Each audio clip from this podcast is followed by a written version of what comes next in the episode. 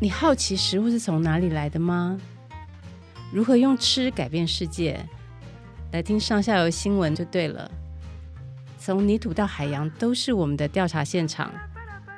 欢迎收听食农搜查线。各位听众朋友，大家好，我是上下游的嘉山。要过年喽，上下游有一个大消息哦，要跟大家宣布，就是我们终于要推出赞助人的会员制度喽。请大家呢赶快到我们官网上面啊、哦、看一下详情哦。欢迎大家来当我们上下游的伙伴，用行动支持我们继续把新闻做好，让我们台湾农业更好。谢谢大家哦。那今天我们要来聊的主题呢，就是年年有余。哎，你想好今年过年餐桌上要吃什么鱼了吗？可能很多人都蛮烦恼的。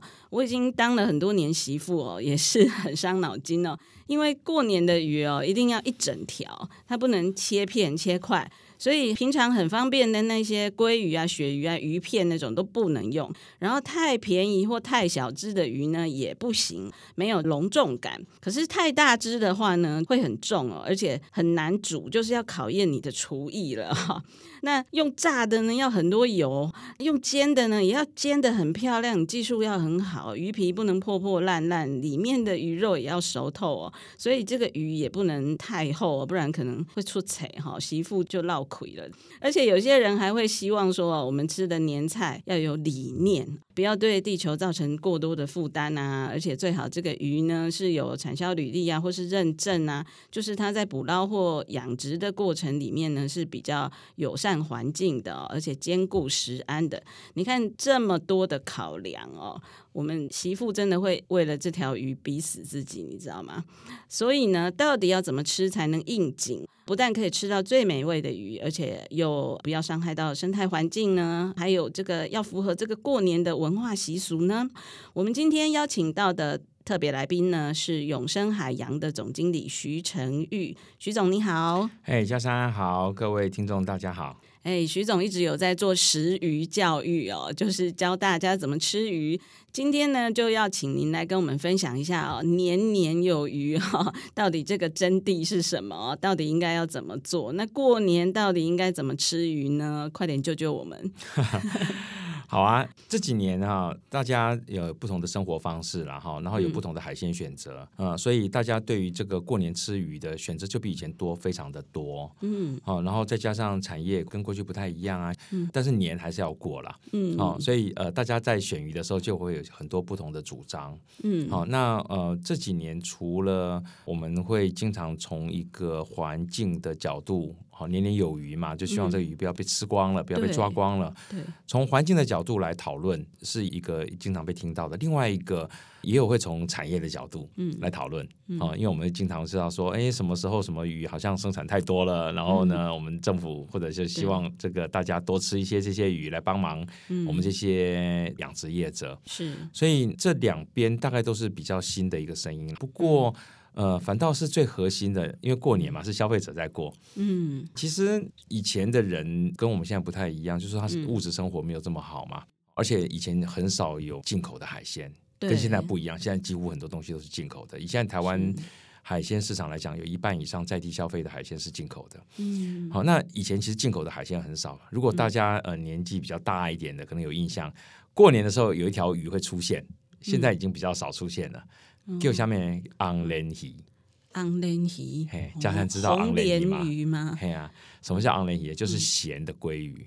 哦，好，然后大家如果去日本啊，还会看到哦，就是在冬天，像现在这个时候去日本，然后就用礼盒装的，那有的礼盒是木头钉的，然后就那个整只的咸的鲑鱼腌在里面。哦，好，那那个我觉得在过去小时候啊，嗯，那个就是我们过年才会出现的海鲜，嗯、珍贵的舶来品。对对对，好、嗯，那其实这也反映到一个，就是说，哎，过年时候要吃的比较好一点，嗯，平常舍不得吃的东西也都会出现了哈。但是吃红鳗鱼哈是日本的传统啦，也就是说它是从日据时代在台湾遗留下来的一个习俗，所以慢慢的这个影响就越来越小了。像我们现在鲑鱼要吃什么？是生鱼片，就不吃那个腌的了。对啊、现在吃的是养殖鲑鱼，不是野生鲑鱼。是啊，那我们现在过年也不可以吃那个鲑鱼，我们一定要吃一整条，而且要吉祥的鱼，是对不对？是。是那到底应该要吃什么鱼呢？好，所以我们如果从过年的吃鱼、选海鲜呐、啊，应该讲鱼是泛指海鲜呐、啊，哈、嗯、的一个需求来讲，那大概最常会讨论到是吃鲳鱼嘛。嗯，对不对？那吃鲳鱼的论述，我想在很多地方大家都可以听到了。嗯，哦，当然最终来讲，就是因为它的好名声嘛。嗯，好、哦，这个昌盛的昌，哦，嗯、那也就反映到过年在餐桌上每一道菜，嗯，都要有一个很吉利的名字。嗯，好、哦，那呃，不管是那个什么常年菜呀、啊，年年高升啊，嗯、对不对？嗯，年高就步步高升，步步高嘛，哈、哦，嗯，鱼也是一样，嗯，好、哦，所以呃，这个时候呢，白鲳哈、哦，这种鲳鱼就会变成是一个很好的代表，嗯，好、哦，那这个就是来自于它的名字。那除了白鲳之外，很多鱼都会往鲳这个字去靠近的啊。嗯，像我们过。去哈、哦，台湾的这个十大好鱼啊，嗯、排名呃非常前面的昂沙，哈、那现在呢，像昂沙，大家可能上不了。过年的桌子，所以改名叫什么？嗯、叫金鯧哦，昂沙就是金鯧，对对，因为它长得像鯧鱼，金黄色又更讨喜。对对对，好、那它为什么要不叫昂沙，要叫金鯧呢？嗯，好、哦，因为好名字，对，要有个鯧、哦，对，要有个鯧字。然后，然后再来呢，像我们过年会喜欢吃花枝、回鸡哦，花枝，因为发哦，花贵。发财，哎，一样，爱我花，爱我还，哦，好，所以呃，好的名字，吉祥名啊，嗯，是一个。那有一个鱼哦，可能大家呃也常听到，嗯，但是呢，它有一个很吉祥的名字，倒是大家比较疏忽了，嗯，就是欧阿喜欧阿喜有什么吉祥名字？对，欧阿喜哈，它的中文名叫马有鱼。哦，马有鱼，因为它其实它的写法是马爸啦，爸是一个鱼哈，然后在旁边再个拔河的拔。嗯哼哼哼，可是个把写起来就有点像有朋友的有哦，所以呢，他们就把它写成马友鱼。可能人家当初写马爸，然后呢，大家就 呃一下没看清楚，就看成马友。所以马友也不错，为什么呢？为什么？好事马上有哦，这样啊？对啊，所以现在在中国哈很红哦，大家都喜欢拿这个乌阿姨来拜拜，为什么呢？就是马上有，马上有，快时尚。哇！好，那好会砍拖，对对对，其实这个就是一样啊，就是所有东西要有一个好的名字，在过年的时候特别重要了哈。所以很多跟鲳鱼没有关系的鱼都跟鲳鱼靠近了。对，好，所以我们以前叫那个燕鱼呀，现在想改名叫做燕鯧。反正什么鱼都给它加个仓就对了，好，那所以他们其实不是亲戚，就是 他们跟白仓都是不同科属的这样子，不是不是不是。但是大家因为形状长得蛮像的，所以就都来一个仓。对对对，其实不只是它的名字形状，呃，我们在过年选鱼的时候还有很多其他的考量。嗯，好，那除了我们刚才讲的这个名字之外啦，还有一个就是它的颜色。颜色。对，因为呢，过年有所谓的吉祥色，对，过年要穿新衣，对不对？要穿红的啊，嗯，那餐桌上也是一样，要有一些红的东西。哦啊，那、嗯、所以在过年里面经常会有个虾子，嗯哼，哦，啊，那虾子它也是因为煮了以后，虾子都变什么？都变红色，红色。很讨喜，对，很漂亮，对，好、嗯，所以颜色也是我们在过年选择海鲜的时候的一个考量。好、嗯，当然鱼如果有红色的。哦，也会受欢迎。嗯，所以呢，红色的鱼这个部分呢，在日本就很明显。嗯，因为日本过年吃什么鱼呢？最有代表性的鱼就是加辣。哦，加辣鱼就是加辣。嗯哼。哦，加辣什么颜色呢？红的。红色的。嗯哼。啊，所以这个也就是跟颜色有关系。嗯。哦，加辣可能在名称上面跟这个过年的这个吉祥名没有什么太大关系。嗯。可是它的颜色漂亮。对，好、哦，所以呃，在台湾过年这种红色的鱼，我们在地比较常见的，嗯，除了加辣之外呢，还有那个恰章哦，恰章也是很漂亮的。对、哦，那台湾的加辣，因为有很长一段时间都是中国进口的啦。哦，这样、啊哦。然后中国进口东西，那价钱比较便宜嘛。嗯。所以平常吃，在过年的时候就不一定上得了台面。嗯。好、哦，那呃，野生加辣就非常的贵，数量也比较少。嗯。每年在过年的时候，有一些商人也会从纽西兰进口野生的加辣进来，很漂亮，哦、但价钱就高。哦。好、哦，那这个也就是因为它的吉祥色。好、哦，所以我们在选择的时候，其实加纳也是一个很好的选择。现在台湾在澎湖，嗯，这个向往养殖也还有。哦，我们现在自己有养。呃，加纳在向往养殖算是非常早养殖的鱼种，原因就是因为加纳是日本人他养殖的大宗，嗯，那台湾的这个养殖业受日本的早期的影响非常的大，嗯，所以日本养的东西，台湾就学起来养，比较容易，哦、就继续养、哦。所以最早向往其实是养虾辣哦，嗯、养了虾辣之后，后来才养红干，然后、嗯、但是这两条鱼都被中国大陆的海洋养殖打败了。哦，所以到后来才又自己呃、嗯、开始了海狸，这我想就这题外话了。嗯、是好，所以加辣算是一个这种颜色。对。可是刚才讲到，就是说过年的鱼哦，还有一个就是要好吃。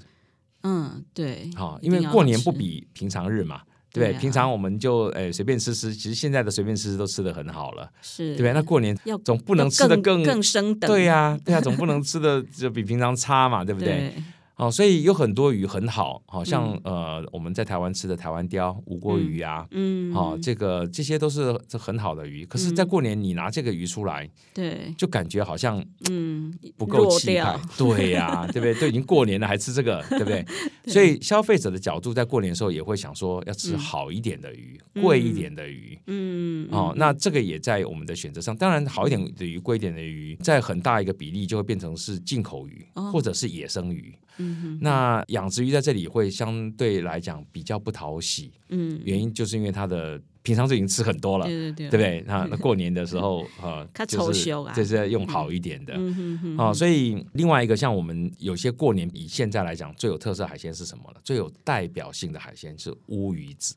啊，对，欧一季哈，大概就过年才吃，一端出来大家都很开心。对呀、啊，他平常都舍不得吃，那就符合这种贵一点没关系，过年嘛，嗯，对不对？我们就吃好一点的东西，嗯嗯嗯，哦呃，还有这个鲍鱼啊，嗯，好，但是鲍鱼因为台湾比较没有啦，哦，那所以我们台湾平常吃的贝类是什么呢？是吃鹅啊，嗯，吃牡蛎，然后吃蛤蟆，吃文蛤，嗯，过年吃什么？吃九孔。啊、哦，对，好，这是比较高级的。九孔跟鲍鱼是同一个，哎，它是都是鲍螺科的啦，哈、嗯，但是呃，九孔是比较小型，哦，但是相对于我们平常吃的牡蛎啊，或者是文蛤，嗯、对，对不对？就高等一点，就哎升级。过年什么 吃九孔是，好，那这个都是符合，就是过年的时候我们要吃好一点的，嗯，好，但是过年除了年夜饭的话，还有一个非常重要的仪式啦，哈、嗯，我想在比较年长的这一辈哈，还是有拜拜的这个习惯，好、嗯，那现在。年轻人可能 也不会拜，也不知道怎么拜，嗯，好、哦，那也比较少拜。可是当今天围炉的时候，可能都会跟长辈一起，嗯，好、哦，所以他还是会有一个那个准备拜拜这个习惯。其实拜拜不是只有过年拜，嗯，才一十五都爱拜对不对？好、哦，就比较真的有在拜的哈，就是初一十五都要拜，只是初一十五不一定会拜的这么好。嗯，过年的时候就要看前一操哎，嗯，好，所以呢，三牲都要上来，嗯，那里面一定要有一条鱼，对，好，可是你要想哦，过年白天开始拜，嗯，拜完了以后到晚上年夜饭，嗯，对不对？这已经放了这么久了，对，是不是？对，还不是这样子而已哦，嗯，有很多家庭啊，在过年的鱼年夜饭是不能吃完的。对啊，要年年有余，年年有余，对不对？那不管他的习俗是怎么样了哈，是完全不能吃呢，还是只能诶、呃、吃一点？对，有的是只有留头尾，嗯、中间可以吃；有的是完全不能吃。是是是，是啊，当然了，也有一些教友他们就比较没有这个风俗，因为这种鱼能不能吃完，比较跟宗教没有关系，嗯，它比较跟民俗，就是我们的生活习俗有关系啦。是，好，所以呃，这个鱼。大概普遍都还是会有一个，以过去来讲，就是不能吃完。嗯，那不能吃完怎么办呢？嗯、还要放到初三呢。对，好，那进冰箱，然后明天又拿出来加热，对，然后再吃一点点，嗯、再进冰箱，然后再拿出来，一直到初三才可以真的把它。可是，所以过年的风俗它流传已久。嗯，所以可能我们大家要去思考一下，在过去是没有冰箱的时代，嗯、冰箱是在民国大概五十年才开始有的哦。哦，好，所以呃，五十年次以后，六十年出。出生的这些听众，你可能会觉得生出来的时候就有冰箱啦。嗯，可是四十年次的他可能印象中小时候是没有冰箱的。那一条鱼怎么有办法放那么久？对，所以这个就会考验到持家的本领了哦。哦，这个鱼这么贵，过年来拜了，那到时候又不能吃完，那没有吃完又坏掉，拿去喂猪，嗯，哦，太可惜了吧，对不对？怎么办呢？嗯，所以过年的鱼有个料理的习惯，就是用煎的，会用炸的。哦，好，那这个东西，因为过去的人知道说，这个鱼如果用用切哈，用蒸的，嗯，比较不耐放，容易坏，因为没有冰箱嘛，嗯哼哼，对不对？然后用煎的、用炸的，哎，坑龟肉刚还不要紧。冬天过年嘛，比较冷，比较耐放，可是要放个两三天哦，嗯，也是一个很大的考验，嗯，而且不是两三天而已，这么贵的鱼啊，两三天以后还要好吃，嗯，哇，对不对？不然就挺怕剩。大家还会想吃它吗？呃，对，所以你要想办法，以持家的角度来看，这么贵的一个鱼，哦，就是还是要让它保持好吃，是，所以你就会发现，过年的鱼大概都是用煎的，或用炸的，好，那就刚刚讲的，就是因为它的水活性，嗯，好的问题，它今天用煎的，用炸，它水分比较少，这个东西比较不会坏，嗯哼哼，好，那这个就衍生出一个问题了，不是所有的鱼都适合煎跟炸哦，嗯，因为有些鱼它的皮比较厚，嗯，皮比较厚的鱼，大家知道，你如果拿去煎或炸之后，那个干了以后皮哦就软呢。嗯哼哼，就很硬，就对，就很很有韧性，很韧，很有韧性啊，咬不下去。哎，不是，连筷子都夹不断。哦，所以那个筷子一夹以后，整只鱼的皮被你撕下来了，哇哇，很不好意思，就变丑了。对对对，嗯哼。好，所以过去我们在选择过年的鱼，就会通常选择细皮嫩肉的，皮要薄的。嗯，皮要薄的鱼呢，它在煎的之后呢，它不会修轮，它很好保持它的形状。哦，那什么鱼才适合这个标准？好，所以像这样子的鱼，就是适合放的，大概你就会发现，都是一些比较底栖的鱼类了。底栖对，所以呢，我们大家去思考一下哦。嗯，日本人吃的鲷鱼是不是表面浮游的？不是，它是深水的，所以它才会是红色的啊。哦。然后呢，民国政府来到台湾的那个阶段，我们有很多来自大陆，嗯，这些来台湾的人，那他们在把过去的饮食习惯也带来嘛，嗯，所以吃黄鱼。哦。哎，黄鱼是不是皮也是很薄的？对，所以它也算是比较在水底下，它是水底的哦。啊，然后我们吃的那个白鲳，白鲳算是属于中层的啦，但是还是偏底栖，它不算深水，因为它生活的地方水没有很深。哦，可是它在没有很深的水里面，它是偏水底的。通常这种水底的鱼就有这种特色，就是它的皮不会像住在洞里的，像石斑鳗鱼啊这些哦，它的皮就很厚啊，很 Q。底栖的比较细皮嫩肉。对对，它所以它就有雕刻的鱼。嗯，好，这一类的鱼就会特别容易上选哦。好，那当然刚才有讲到另外一个一个重点，就是鱼的大小也很重要。嗯嗯，好，因为一条鱼如果太大了，对不对？上桌家里的锅子都下不去，嗯，更没办法煮啊。对啊，对不对？太小的拿上来，嗯。磨跨桃，对不对？所以我们讲说一个 pan size 一个盘子的一个大小的鱼是最适当的。嗯，那每个家庭不太一样。如果你今天去餐厅吃饭，一桌十个人，可能那条鱼哈大概要有一公斤左右。嗯，那在家里呢，哦人少一点，那可能超六百克左右。嗯，好，那我们平常家庭吃饭可能差不多三四口之家，嗯，可能是吃一只三百克的鱼。嗯，所以以过年来讲，在过去最被接受大概就是六百克到一公斤左右。哦，就是我们平常吃的鱼大概两倍大的。对对，因为人数多嘛，嗯哼，好，所以在这个大小跟这个细皮嫩肉的选择之下，就你会发现哦，原来过去为什么会吃白鲳啊，吃黄鱼啊，吃加辣啊，嗯，哦，它都是符合这样子的一个属性，方便料理，所以这也是一个嗯，我们在过年就是以消费者的持家的角度是。来做一个好的选择。哎，徐总，那乌鱼呢？现在不是刚好是乌鱼的产季嘛？而且我们刚刚讲到乌鱼子是过年很贵重的东西，可是为什么好像过年没有人在吃？儿子出来了，妈妈没出来。对，为什么会这样？好，呃，这又回到，因为过年啊，你拜拜要拜一条鱼，对不对？然后你上桌要上一条鱼，嗯，这样不是很麻烦吗？对不对？我们就一条鱼，从拜拜一直拜完了以后还可以上桌。好，所以很多人有在拜拜就知道说，哎，我们拜拜的要选有鳞的鱼。嗯，好，那可能很多人没有听过哈，以前就会讲说没有鳞的鱼啊，我们就不能拿来拜拜。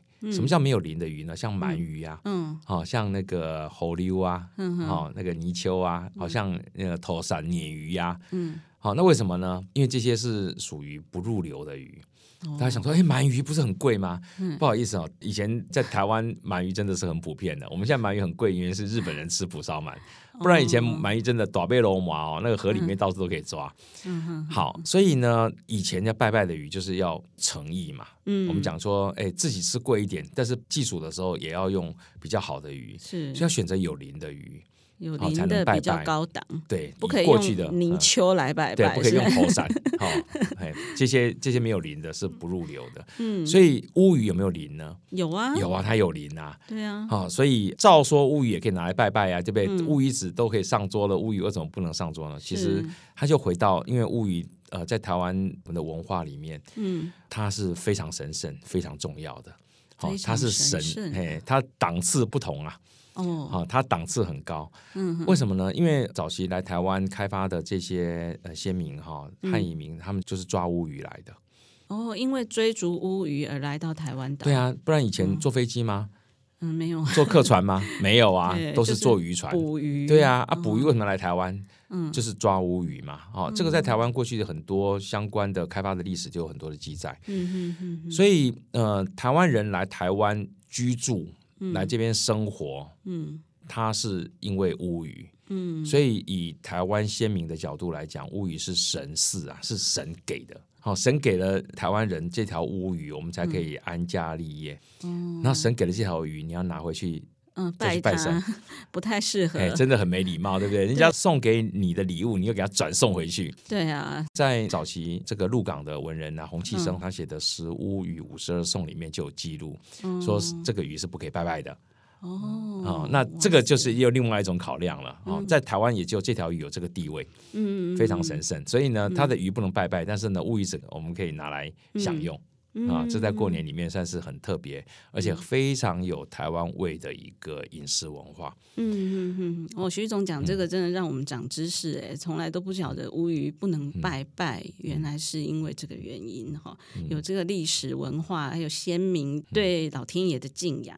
嗯，那徐总，请问一下，我们常常会听到说哈，嗯，白鲳啊，最好不要再吃了，就是呃可能这个海洋生态环境的这个负荷已经太大，白鯧越来越少，所以刚刚徐总有讲到用金鯧啊，或者是别的仓来取代，这个观点的话，您的看法是怎么样？其实以现在的人的饮食来讲哈，我觉得我们不会特别强调要吃什么鱼或不吃什么鱼，嗯，因为现在有七十几亿人口嘛，哈，那台湾就两千多万人，如果大家都吃同一家鱼，不管是什么鱼，嗯。都会绝种，对，它都会绝种。好、哦，所以我觉得要吃什么鱼，它还是回到个人的选择。我们刚才有提到很多选择嘛，嗯、对不对？嗯、这种烹调的选择啦，祭祀的选择啦，哈、嗯，或者平常消费的选择。嗯，那至于说白鲳跟金鲳，其实它背后的一个意涵，反倒是在过去白鲳算是我们大家很喜欢的一个鱼种。所以呢，它也会有比较大的捕捞的压力。可是金鯧不是不喜欢哦，金鯧也非常排名非常前面哦。金鳌里昂沙沙丘西贝嘎，对不对？哦，金鳌里昂沙啊，沙丘西贝嘎。所以昂沙还排在鲳鱼的前面呢。如果有吃过野生金鯧，嗯，我们讲做昂沙的人就知道它是非常美味的。所以在大自然的环境里面呢。其实，英哦老大哈，这个欧阿姨早就数量就已经不够我们现在的人吃了。有时候我们会讲说资源确实比以前少，嗯，可是有没有想到说现在的人是两千多万在台湾，过去大概就是几百万而已，所以抓到一样多的鱼也不会够现在的人吃啦，嗯嗯嗯，好，所以就回到就说欧阿姨变养殖的，嗯，然后昂沙呢也变养殖的，哦，所以严格来讲，它不是拿。金仓去取代白仓，而是应该它背后的意涵是拿养殖来取代野生捕捞。嗯，好，那但是养殖就一定比较好吗？其实不一定。好，养殖的它可能也会有一些环境的冲击，是我们大家不太晓得的。哦，养殖为什么会有环境冲击呢？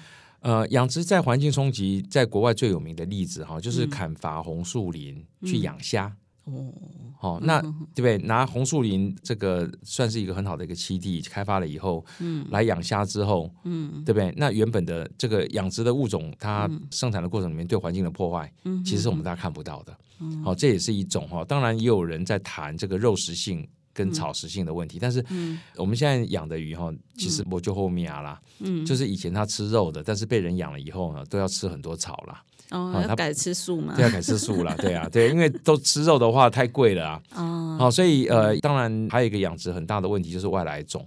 嗯，好，因为很多外来种可能大家也看不到，就说哎，不知道它对生态会造成什么样的环境。所以以环境的角度去考量的时候，其实养殖还是会有一些需要注意的地方。对，而且养殖可能它会有一些废水污染的问题，如果没有处理好的话，对，也是流到大海。对，所以就回到其实养殖是不是好的，再回到管理好不好？嗯，管理如果好的话，当然，不只是养殖，野生的也很好。嗯，好，所以像我们现在台湾周围有很多的这个海鲜，像白鯧，白鲳其实我们有很多种嘛，哦，那我们讲真正的白鲳哦，像比较小型的暗鲳啦，然后比较大型的斗鲳啦，嗯，好，这些呃，其实他们的资源状况都不尽相同啦，嗯，哦，可是虽然说这么多年，大家会觉得说白鲳不太够吃，然后我们就大量进口，呃，主要是来自巴基斯坦的这个这个这个白鲳，所以觉得说，哎，好像现在白鲳没有以前好吃啊。确实，台湾的白鲳确实是比较。比较肥啦，巴基斯坦。对，我们现在市面上的白鯧大半是巴基斯坦进口的。巴基斯坦有靠海吗？嗯、有有有有，呃，它是在波斯湾那边。哇塞，嗯、我真没想到白鯧是从这么远的地方。对，没有关系，商人都会想得到，因为他们找得到，他们才有钱赚。嗯，哦，所以其实台湾也还是有很多的白仓，哦，特别是主要的产区是在我们的西海岸，从新竹哦一路到苗栗。然后台中、嗯、云林、嘉义、台南这一带都有很多的白鯧，嗯，它当然不够我们现在吃，但是过年吃，我想也不用有太多的罪恶感，嗯、因为你不是天天吃它，嗯嗯嗯，而你要在意的是这个白鯧是不是有一个好的渔业管理，嗯，因为只要没有管理的时候，其实什么鱼都会被吃光，不只是白鯧，是，好，所以跟养殖一样，就说你要选择的时候，其实是要选择管理，嗯，那就回到我们另外一个观念。嗯，以前的人吃东西呢，就是要吃当令哦，对，对不对？当令，对啊，对啊，所以我们现在过年，我们应该要吃现在出产的鱼啊。对啊，其实以这个角度来看的话，嗯、那就可能现在的人就没东西可以吃了 哦。所以，我们为了要让现在人有东西可以吃呢，我们就要改变时令，很多东西呢，嗯、对不对？冬天有的水果，现在夏天也有了；夏天产的水果，冬天也有了，是对不对？那这个东西就是它其实已经不是大自然的令了，而是人的时令了。人定胜天，也是人的时令了。那鱼也是一样，所以呃，以鱼来讲，应该讲说它比较真的可以永续的东西，应该是有良好的法规。嗯，好，那所以这个令就变法令了，对，一样是令，只是以前这个令是来自老天爷，现在这个令呢是来自，不是说来自政府，因为法令是来自全体人民的共识。对，好，所以我们大家有这个共识的时候，把这些渔业管理做好，不管是养殖的或者是野生的，都可以吃，而且你不用去执着于吃某一个特定的海鲜，嗯，而是你要去知道这些海鲜的生产过程里面是不是有良好的管理，嗯，这个比你去选哪一个海鲜更好，因为有一些过去大家会用渔法啦，就是捕鱼的方式啊，刺网啊、拖网什么的来选择，其实这个都是不正确的，嗯，好，因为呢，刺网。也是一个非常环保的语法，它是碳排放最低的语法。哦，碳排放重要吗？重要啊，非常重要。嗯，好、哦，那严格来讲，像刺网这个东西，在全世界环保标章里面有很多，像呃阿拉斯加的野生鲑鱼，嗯，大部分是用刺网捕捞的啊。哦，哦，那也是非常经典的，非常成功的。那像拖网也是一样啊，阿拉斯加的银雪，好、嗯哦，现在的资源管理非常的好。嗯哼，哼，它也是用拖网抓的啊，所以捕捞的方式其实不是重点，是有没有好的管理。嗯，好，那我们怎么样有好的管理呢？在台湾这块是需要很多的努力的，一步一步来啦。那我们现在就是先从卸鱼申报开始做，有了申报才有办法定管理的规定嘛，有了规定之后才有办法执行，有执行才会有永续嘛。嗯嗯，那我们现在算是一步一步来了。是，其实徐总刚刚讲的这件事情哈，嗯、我想就是也跟大家厘清一下，因为大家可能常常一听到流刺网啊，或者听到底拖网啊，就是很直觉的觉得是很负面的语法哦。可是，在我们之前的报道，其实也曾经有过一篇叫做《刺网解密》，是是，对那一篇里面其实就有告诉大家，就是说其实这个。刺网的污名哦，是来自于说过去远洋渔业可能把那个刺网拉得很长，然后它就变成叫做死亡之墙嘛，就是所有的鱼可能。那个是来自于北太平洋捕捞野生鲑鱼，然后当初他们应该讲鲑鱼的母川国，呃，主要是美国啦，嗯，然后也包括日本啊、俄罗斯、韩国跟中国，不主要是美国，然后他们要禁止大家在公海上捕捞鲑鱼，嗯，好，那用的一个宣传手段就。就把这个刺网，嗯，叫做死亡之墙，是，然后来行销。可是你知道，美国现在鲑鱼大部分都是用刺网抓的啊。哦，还是用刺网抓，因为它是一个非常有效率，然后非常省能源的一个捕捞方式，而且它非常好管理啊。它直接从网目的大小就可以决定抓到什么鱼，抓多大的鱼。嗯，好，所以它也是一个非常好管理。可是因为它很有效，嗯，所以如果不加以管理就糟糕了。像高速公路，对对不对？非常有效率，可以车子可以跑得很快。对。可是如果上面没有交通法规呢？速限的话，那就整天车祸了。是，对不对？所以越是有效率的渔法，越需要有好的管理。当你有好的管理的时候，有效率的渔法才会是一个非常好的选择。嗯嗯嗯，对，所以这就回归到一个重点，就是说我们消费者怎么知道什么鱼有好的管理，什么鱼管理的不怎么样呢？嗯、我要怎么去挑选呢？呃，以消费者来讲很难，因为第一个哈，嗯、现在的海鲜有很多是来自进口的，嗯，你对它这个。鱼种根本就不认识，嗯、对它捕捞方式更不可能了解。对，何况现在很多消费者对台湾在地生产方式就已经不了解了。嗯，那再过来呢？现在海鲜比较复杂一点，它还有野生捕捞的这个生产方式，嗯、它不是只有养殖。嗯，好，大家好像觉得嗯，这很正常啊。嗯，这一点都不正常。为什么呢？我们全世界吃的所有东西里面，嗯，只有海鲜存在野生捕捞。嗯。哦，所以大部分的食物，嗯，我们吃的不管是鸡、猪、牛、羊，哦，还是这个养出来的，或者人种的。嗯，哦，所以野生捕捞在这里就会在我们的观念上经常会格格不入，因为我们把它用养殖的角度来思考，嗯，好，那会造成很大的落差，嗯，好，所以有这么复杂的生产方式，当然我们都要不了解啦。那怎么样去协助大家了解呢？全世界会用一个海洋环保标章的方式来协助啦。哦，海洋环保标章，对，那当然这个部分有不同的等级，我们也谈过，它最高等级可能是一个认证，嗯，好，然后比较低的一个等级可能叫做一个标章，嗯，好，然后再低一点呢，叫做一个倡议。嗯哼哼。好，那这倡议的话，就是有个口号，但是不一定要有标准的行动。哦。然后标章呢，就是会有行动，但是不用第三者监督。嗯哼。然后做到认证呢，就是要第三者监督。哦。好，它是三个不同的 level，那这个都可以算是一个广义的海洋环保标章。所以我们最常看到的，因为倡议最容易用嘴巴讲嘛。嗯。好，所以像海鲜指南，嗯，就是属于一种倡议。嗯哼，好，他就是你只要把你的观念讲出来就可以了。嗯，但是有没有办法去管理去执行呢？它就不重要了。嗯，好，所以它是比较一个广泛性的概念。那像海鲜指南在美国，嗯，这是从美国那边开始的嘛？哈，Monterey Aquarium 它开始的。那他们推了很久之后，就会发现说需要比较完整的一些概念，所以他们评估四个面向啦。嗯，第一个，这个鱼种本身的资源状况。嗯，好不好？哦，这大家可以理解的。嗯嗯，好，第二个面向呢，哎，不是只有这个鱼种了。嗯，它上下接的生物，嗯，会不会受到影响？你抓这个鱼的时候，嗯，比方说，哦，你抓一个鲑鱼，嗯，那吃鲑鱼的是杀人鲸，嗯，哦，会不会受到影响？哦，那鲑鱼它吃的可能是这个虾子，嗯，好，会受什么影响？嗯，好，所以在整个生态系的评估，嗯，好，这是第二个评估，不是指评估物种。嗯，第三个评估是它的捕捞方式对栖地的破坏。嗯，像我们刚才讲的，是不是有开垦红树林去养虾？嗯，好，这种叫养殖的栖地破坏，或者是过去我们常讲的拖网，是不是会破坏这个海底 impact？哈，所以这些东西是第三个评估点。嗯，那第四个评估点呢，就是说，那这个东西的管理，嗯，好不好？哦，管理办法好不好？嗯，所以他们会用这四个面向来评估啦。那任何一个一个地区的一个鱼种，大概你可以上他们的。网站去看它的评估啊，就大概都是一一两百页。哇哦，才能去讲一个地区的一个语种。现在要当消费者真的好辛苦哦。哦，没有关系，这个事情就是 呃给他们去做，所以最后他们会产出来说他建议吃什么鱼，不建议吃什么鱼。哦，我们就 follow 那个。对对对，所以要知道说它不是只有针对鱼种，它针对语法跟地区。嗯。好，所以我们如果单纯从鱼种，嗯，或者单纯从语法抓鱼的方法是来决定是不是该吃呢？嗯。好，这个是很不精准的。对呀。那徐总，我问直接一点好了，就是以您这么专业，然后本身又是业者的话，你会觉得我们过年的时候吃哪些鱼是安全的名单呢？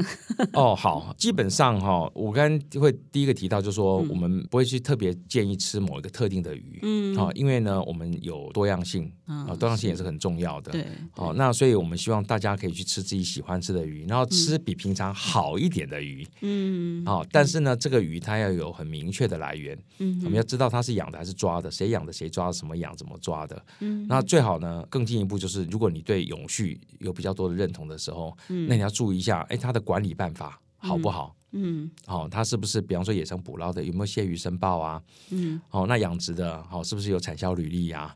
好，那这些东西就会让这个外在的法规、这些制度呢，帮你做一些把关。有没有泄鱼申报？要怎么看呢？呃，这个就要去要求了啦，哈。以目前来讲，在台湾确实大部分的鱼都还没有泄鱼申报啦。哦，好，这是事实啦，哈。那我想大部分的鱼可能渔政单位会不太同意啦，哈。嗯。因为以以量来讲，哈，可能是像青鱼啊，数量很多有申报嘛。但是以鱼种来讲，是大部分没申报啦。嗯。好，但是以过年来讲，我们不会去吃像青鱼这类的东西，它比较是平常吃的鱼。嗯。所以我们平常吃的这些鱼，可能大半都没有申报啦。嗯。好，那呃。我们知道说，确实申报的很少，那也就是会回到我们要有消费者的这个意识去要求。嗯，好，那我们不一定要特别要求说啊，白仓就不要吃，好，或者是什么不要吃，是说你这个白仓如果有好的管理，像布拉提，嗯，对不对？有好的管理，嗯，好，那也是一个很好的一个食物啊。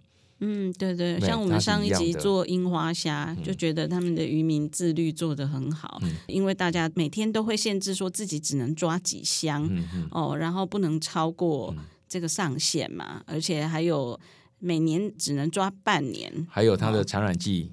对，产卵的时间点还不能下去抓，所以在这样子良好的管理之下，嗯、我们就可以比较放心的去吃这些野生捕捞的鱼虾。嗯、对，嗯，所以以台湾目前来讲，这一段反倒是我们大家需要比较去努力的。嗯，然后当然第一步就是先有数字，就是先做申报。嗯嗯，然后我们要督促我们的渔政单位去定定更多的管理办法。哦、嗯，当然这些申报的数字才会变成做定定管理办法的科学依据嘛。嗯，然后也会去评估这个管理成效的依据嘛。嗯，然后有了这些管理之后，那我们可以像过去一样什么鱼都可以吃，不是很好吗？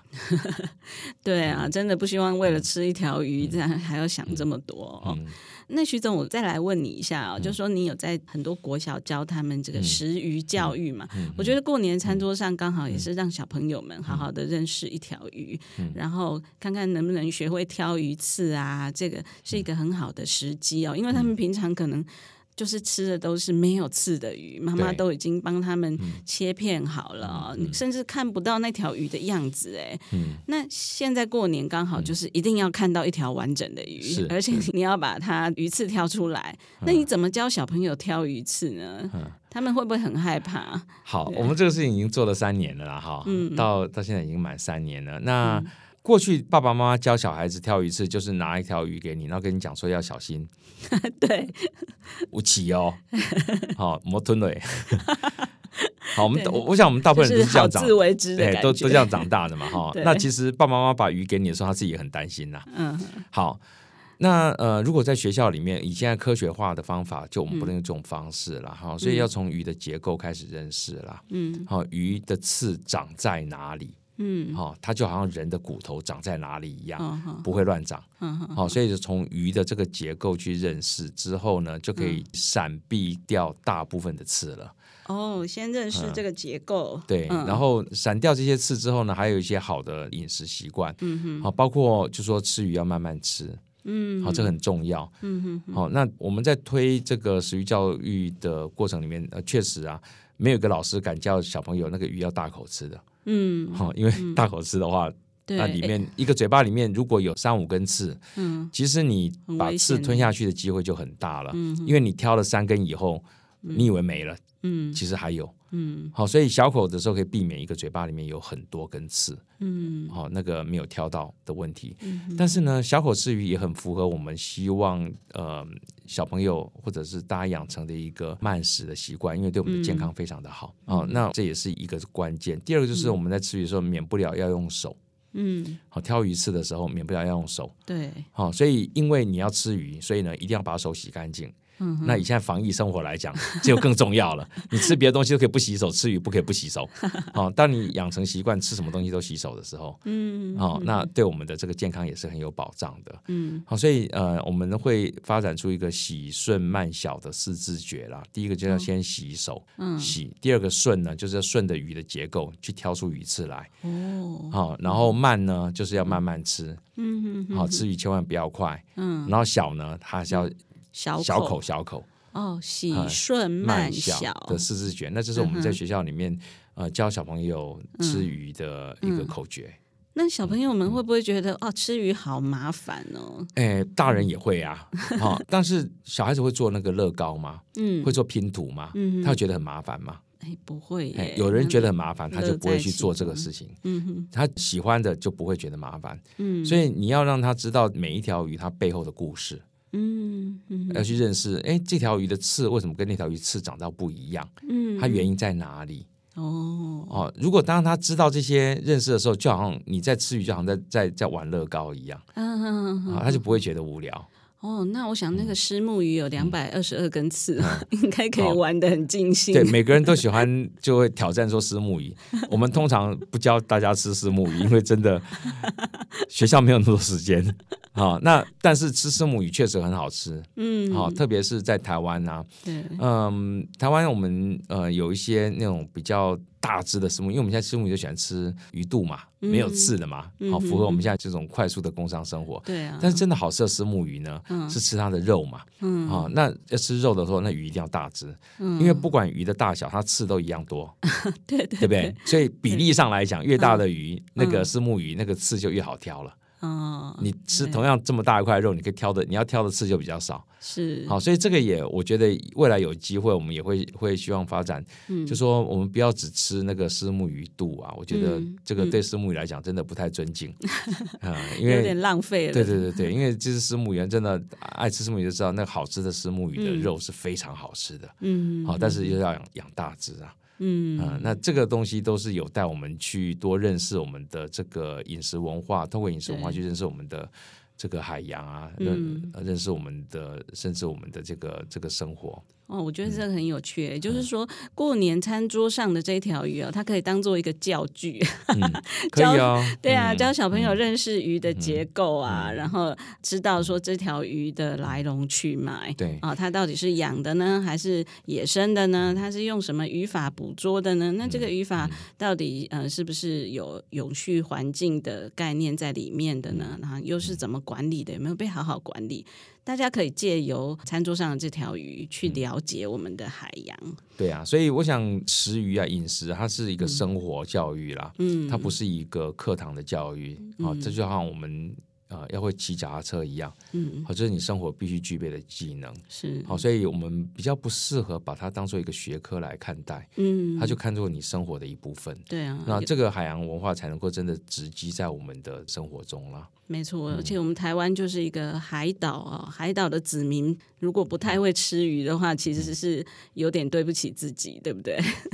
对了，让我们生活在一个这么好的环境，然后我们却都没有办法好好的去享用。是啊，嗯、但是我们要享用它，就是说我们要让这个环境真的能够好好的保存对下来啦。对，嗯，所以吃鱼跟兼顾海洋的永续其实是可以兼顾的嘛，哈、嗯。它并它绝对，因为呢，我们会讲鱼是我们现代人跟海洋最近的一个距离。嗯，好，餐桌上的鱼就是代表海洋来的讯息。嗯，好，所以从这里面你就可以每天可以看到海洋。嗯，好，海洋里面发生的事情，现在鱼为什么变这样子的？对，好，你会知道它的状况。对，好，所以它当然是非常重要的一个 messenger，就是来自海洋的这个使者。嗯，对对对，就像乌鱼这样子，是是神的礼物。是是，嗯，好的，今天非常谢谢徐总给我们带来这么专业又精彩的剖析哦，这样大家过年的时候吃鱼一定会觉得更有滋味哦，也学到很多事情。那我们上下游全体呢，也要祝大家年年有余，新年快乐哦。